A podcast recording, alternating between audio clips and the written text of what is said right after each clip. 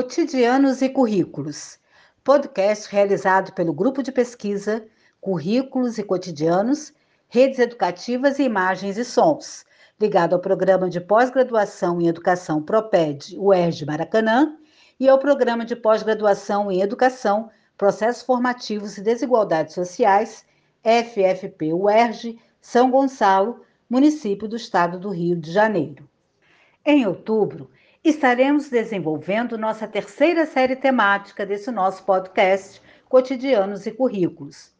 Aos que têm nos acompanhado e aos que chegam agora, informamos que vamos tratar de sentidos e sentimentos nos processos pedagógicos. Como os sentidos e os sentimentos estão presentes ao pensarmos nossas escolas e seus praticantes pensantes, suas, seus docentes, suas, seus estudantes, as, os responsáveis por elas e eles, as comunidades nas quais as escolas estão inseridas, os que convidamos para fazerem suas crônicas e as, os entrevistados, vão contribuir e muito com o que fazem, sentem e pensam para que melhor conversemos acerca dessa questão. Acompanhe. O podcast Cotidianos e Currículos tem postagem semanal com temáticas que mudam a cada mês.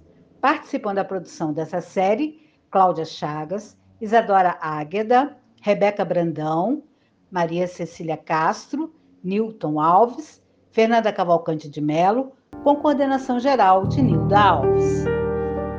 Neste 13º episódio, nós vamos receber Ana Karina Brenner, professora da Faculdade de Educação da UERJ, no campo da educação de jovens e adultos.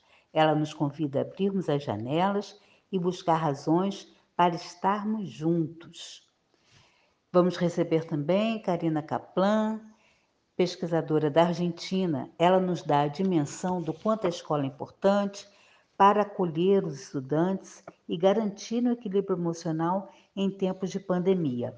Para inspirar o seu dia, você ouve a música de número 40 do disco Mundo Piano de Fernando Moura, que gentilmente cedeu suas composições para a trilha sonora dos nossos episódios.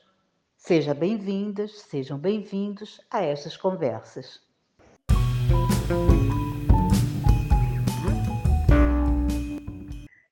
Olá, pessoal. Bom dia, boa tarde, boa noite, a depender de que horas vocês estejam ouvindo este podcast. Eu sou a Ana Karina Brenner, professora da Faculdade de Educação da UERJ, da área de Educação de Jovens e Adultos. E fui chamada, convidada para falar hoje nesse podcast sobre sentidos e sentimentos envolvidos nos processos educativos, especialmente em relação a jovens e adultos. Né? E eu acho que é importante dizer que a gente precisa cotidianamente construir sentidos, hum, com o sentido de razões para estar na escola, mas acima de tudo para nela aprender. Né?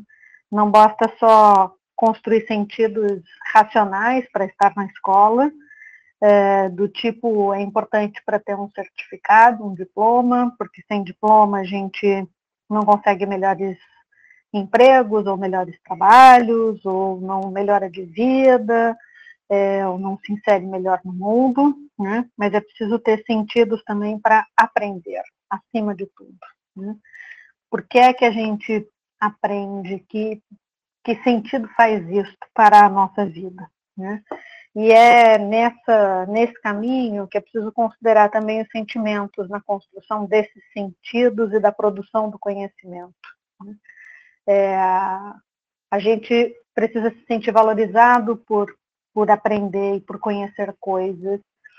E a gente precisa se sentir valorizado por todas as coisas que sabe e conhece, né? Pelas coisas que a gente aprende é, no livro da escola, mas também pelas coisas que a gente aprende no caminho para a escola, né? Ou dentro de casa, ou ajudando os nossos pais no trabalho, é, ou criando coisas, né, ou percebendo coisas que uh, se transformam ou que nenhuma outra pessoa percebe, no caminho entre a escola, o trabalho e a casa. Né? Então, é, construir sentidos de pertencimento, razões para estar entre é, o grupo escolar, para estar junto de professores, para estar junto dos colegas. Né? E aí a razão para estar junto de professores, ela se constrói numa relação que seja positiva, numa relação de respeito. Né? E respeito é um dos sentimentos aí é, é, envolvidos no processo. E em relação especificamente ao período de pandemia, me parece que é absolutamente fundamental que a gente fale sobre o que estamos fazendo, como estamos fazendo para atravessar este momento tão diferente de nossas vidas, notadamente no que se refere aos processos educativos, nos processos de produção, construção de conhecimento. É a partir das trocas sobre como estudantes, e aqui eu me refiro a crianças, adolescentes, a jovens, adultos e a idosos, estão enfrentando a pandemia. E a partir dessas trocas que nós também saberemos melhor que currículos estão se compondo neste período. Muito se fala sobre estar na escola ou não estar na escola, é, como voltar à escola quando a pandemia ainda não está controlada, e isso é importante mas também é muito importante que a gente fale sobre como estamos produzindo neste momento em que não estamos na escola, né? E aí, que sentidos também que a gente produz para o retorno à escola, né? Qual a importância de retornar à escola, apesar de estarmos aprendendo muitas coisas fora da escola, é, e quais os sentidos também que a gente atribui àquilo que se aprende fora da escola, que precisa ser tão importante quanto o que se aprende nela. Né? Então, acho que a minha contribuição para a gente pensar vai aí nesse sentido. Não estou fechando nenhuma janela, nenhuma conclusão, só abrindo janelas, porque me parece também que no momento em que a gente andou tão fechado, ou precisou se fechar tanto, é, abrir janelas é uma coisa bastante importante a se fazer. Abrir perguntas para nós nos fazermos e fazermos aos que estão junto de nós. Como estamos fazendo, o que estamos fazendo e que sentidos estamos construindo coletivamente para as coisas que estamos fazendo em relação à produção do conhecimento, em relação a intercambiar e socializar conhecimento produzido é, e a construir coletivamente razões para nos encontrarmos sempre de novo na escola e em todos os espaços educativos que nos permitem é, experiências positivas, significativas para seguir tocando a vida. Abraço.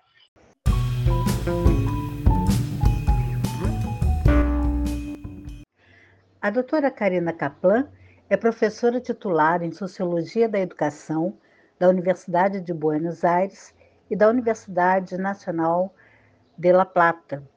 Fez seu pós-doutorado no grupo de pesquisa Currículos Cotidianos, Redes Educativas, Imagens e Sons há alguns anos e vem colaborando com o grupo desde então.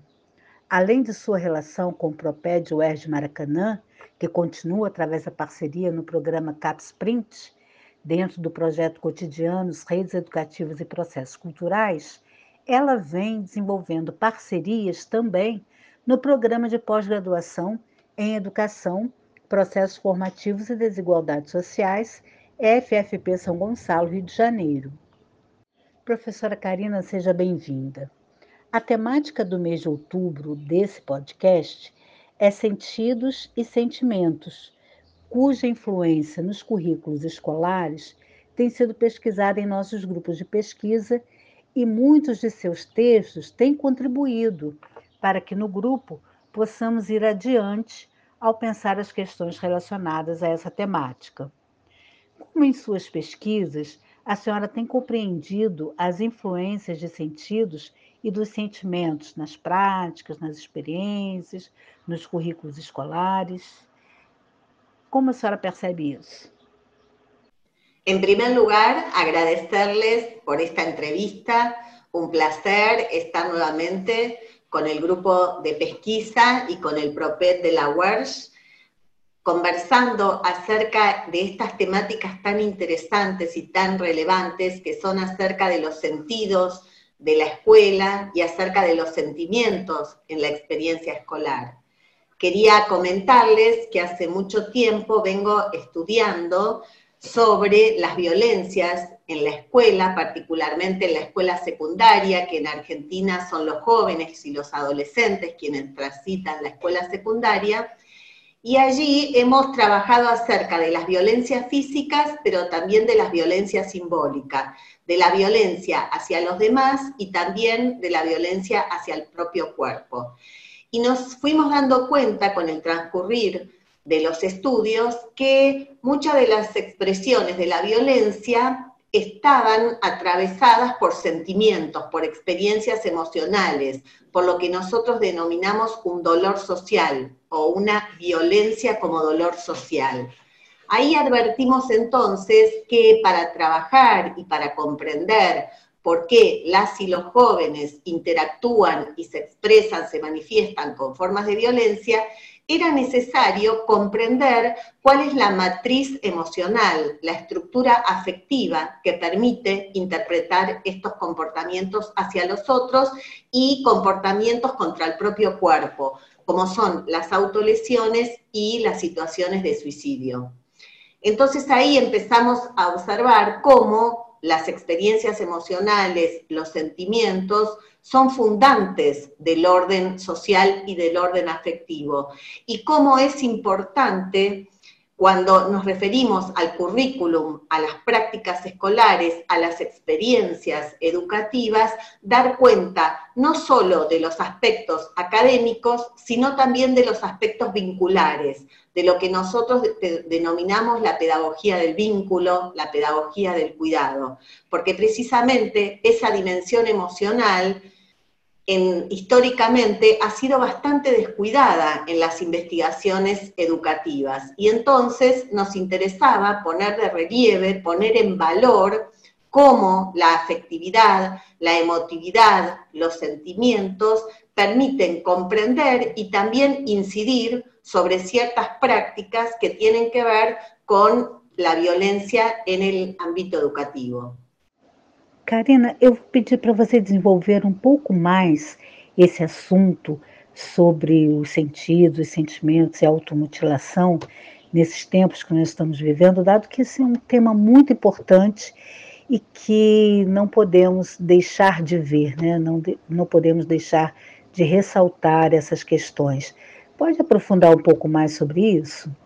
A nosso entender, las experiencias emocionales, las emociones, los sentimientos se vinculan a la experiencia social. Es decir, para nosotros, como equipo de investigación, desde una perspectiva sociohistórica y cultural de comprensión de las emociones, las experiencias emocionales se vinculan a las estructuras sociales, significa que hay que poder contextualizar los miedos, los sentimientos en general, como signos de época.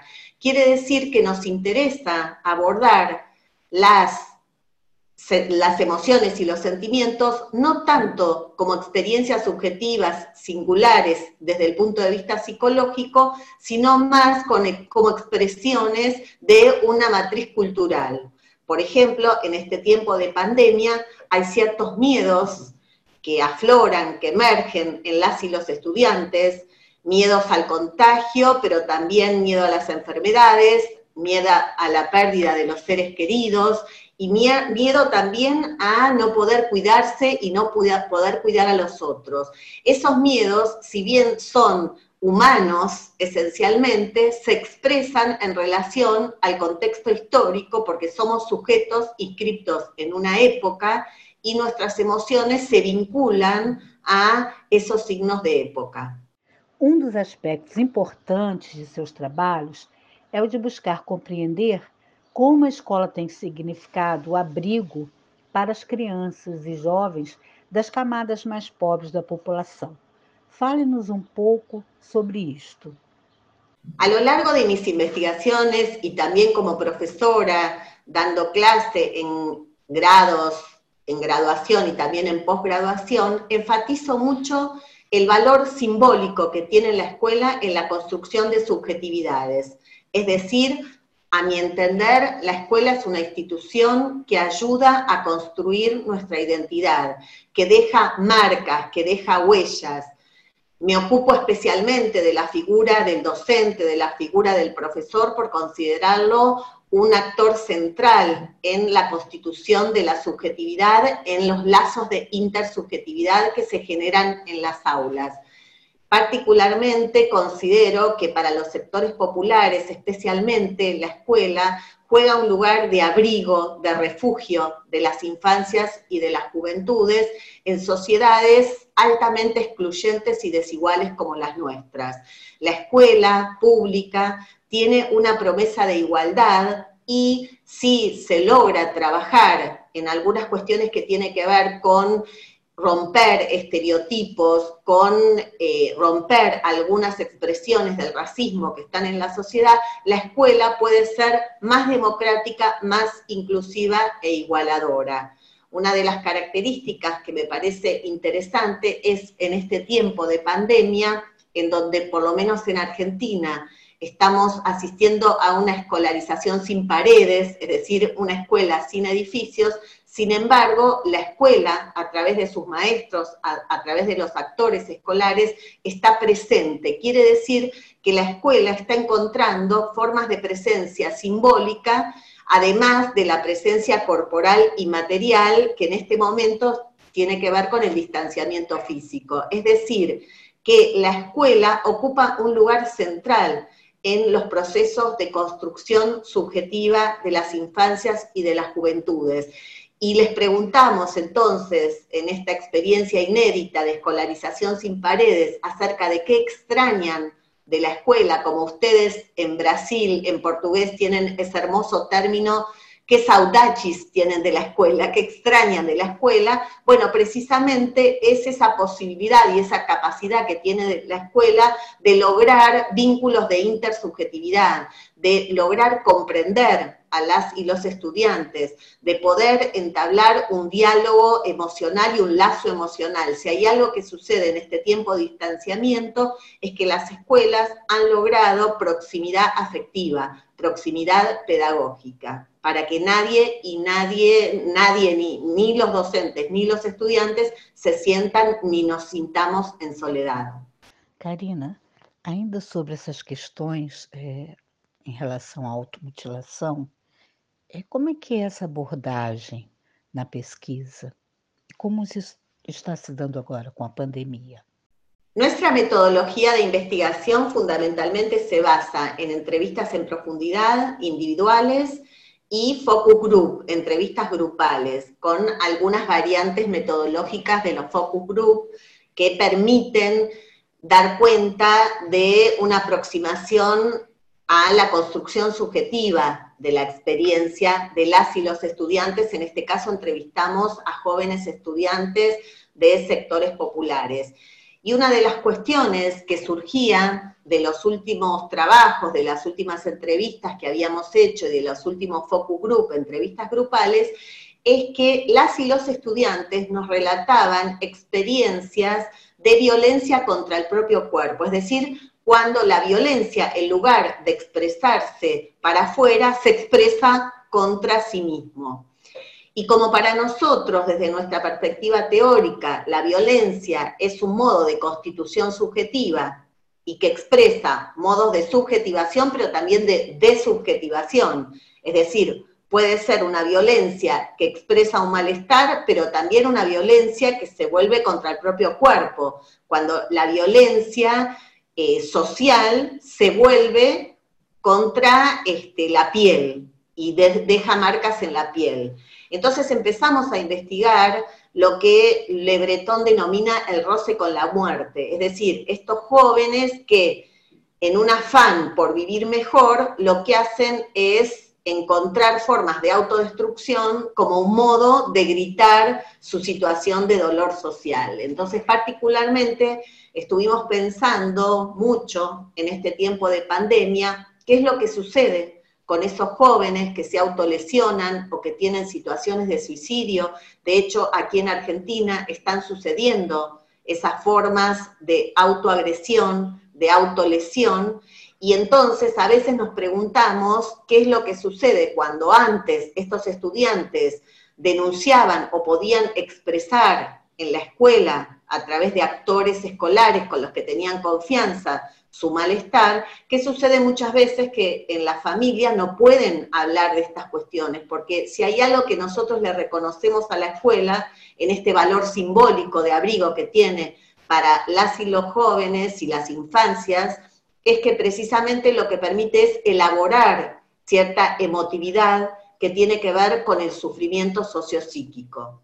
Así que cuando necesitamos volver a la escuela, cuando decimos que necesitamos volver a la escuela, es porque la escuela es un lugar que permite ayudar a tramitar esa emotividad cargada de sufrimiento. Karina, muito obrigada pela entrevista é, por compartilhar os seus saberes, as pesquisas que tem feito.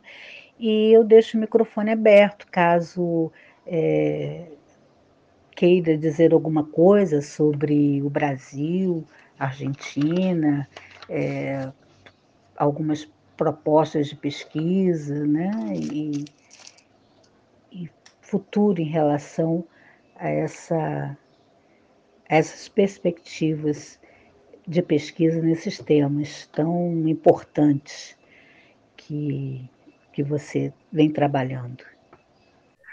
Creo que esta pandemia lo que ha demostrado es que tenemos que pensar en una perspectiva latinoamericana, en sociedades como las de Brasil, como las de Argentina, atravesadas por profundas desigualdades, donde si bien esta pandemia nos afecta a todos los sectores sociales, afecta más a quienes están atravesados por procesos de exclusión. Y trabajar fuertemente para defender la escuela pública, para defender esta escuela que permite la igualdad, al menos el sueño y la utopía de la igualdad. Y a mi entender, las universidades nuestras ayudan a comprender el sufrimiento social y permiten interrumpir formas de dominación simbólica. Agradecer profundamente al equipo del PROPED de la al grupo de investigación liderado por Nilda Alves, un referente para todos nosotros, para las escuelas latinoamericanas e internacionales, pero particularmente para nosotros que trabajamos por una escuela más democrática y más justa en un país y en nuestros países que sean cada vez mais inclusivos. Obrigada mais uma vez pela disponibilidade. Chegamos ao final do programa. Muito obrigada por estar aqui. Fique agora com o minuto 40 do disco Mundo Piano de Fernando Moura. Até o próximo episódio.